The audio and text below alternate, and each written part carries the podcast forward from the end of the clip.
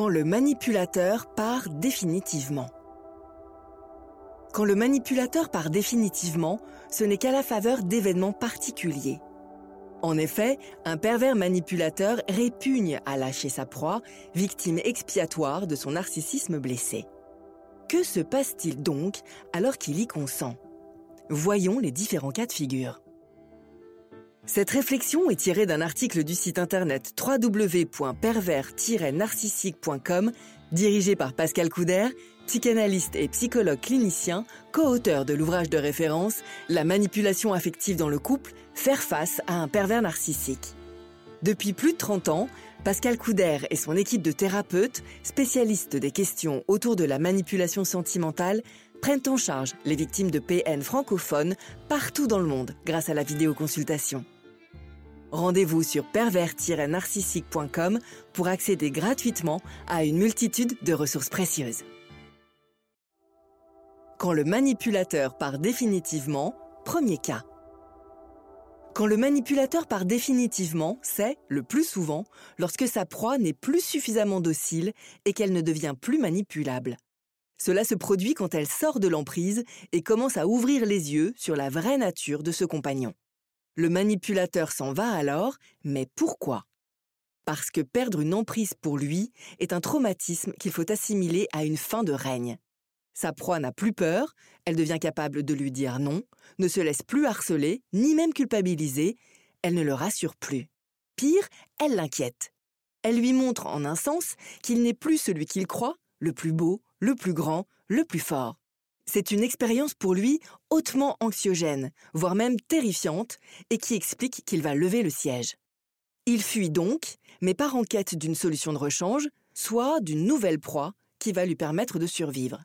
Il lui faut en effet vite récupérer une emprise lui permettant de se sentir vivant à nouveau pour se sentir puissant. Toute victime n'a pour lui qu'une simple valeur utilitaire et est, à ce titre, complètement interchangeable même s'il existe des proies plus valorisantes que d'autres. Un manipulateur en a toujours un petit échantillon sous la main, qui lui permet de retomber sur ses pattes quand il est démasqué. Soyez toujours sûr que quand un manipulateur part définitivement, il ne part jamais seul. Autre raison qui fait fuir les manipulateurs, ils vivent dans cette peur très particulière d'être démasqués. Peur qui se concrétise lorsque la victime sort de l'emprise. Elle renoue alors avec son entourage, des personnes, souvent sa famille, qu'il avait réussi à écarter ou à subjuguer. Il commence ainsi à craindre que son masque ne soit publiquement jeté à terre, certainement pour lui la pire humiliation. La victime qui s'est libérée de l'emprise peut se débarrasser de la présence toxique du manipulateur dans sa vie, mais attention, cela ne signifie pas pour autant qu'elle est exonérée de sa vengeance. Le manipulateur pervers narcissique, grand séducteur, peut toujours revenir, des mois, voire même des années plus tard, pour tenter de la faire retomber à nouveau. Dans le cas où il est lié avec elle par des enfants, c'est au travers d'eux qu'il continuera de la faire souffrir. Second cas, quand le manipulateur s'est lassé. Quand le manipulateur part définitivement, c'est aussi lorsque sa proie a perdu tout intérêt à ses yeux. Quand cela peut-il se produire? Il n'y a pas de règle précise, un pervers pouvant se lasser en quelques mois, comme partir au terme d'une longue vie conjugale. Il faut chercher la raison de son départ ailleurs, dans la dynamique propre à la relation.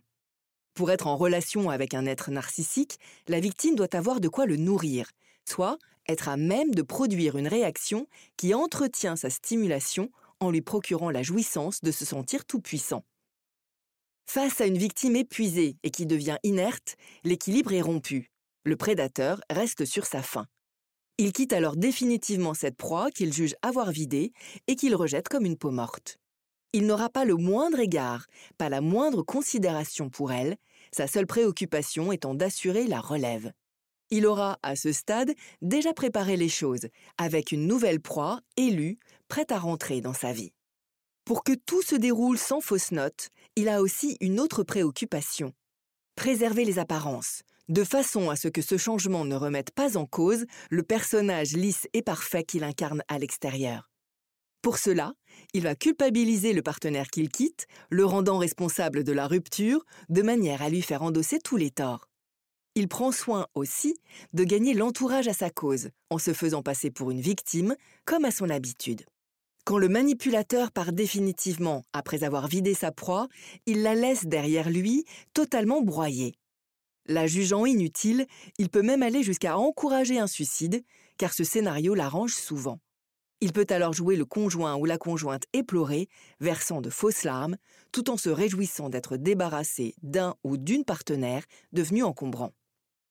On le voit donc, mieux vaut donc quitter le manipulateur avant qu'il ne vous quitte, car il ne laisse derrière lui que des proies exsangues quand il en laisse.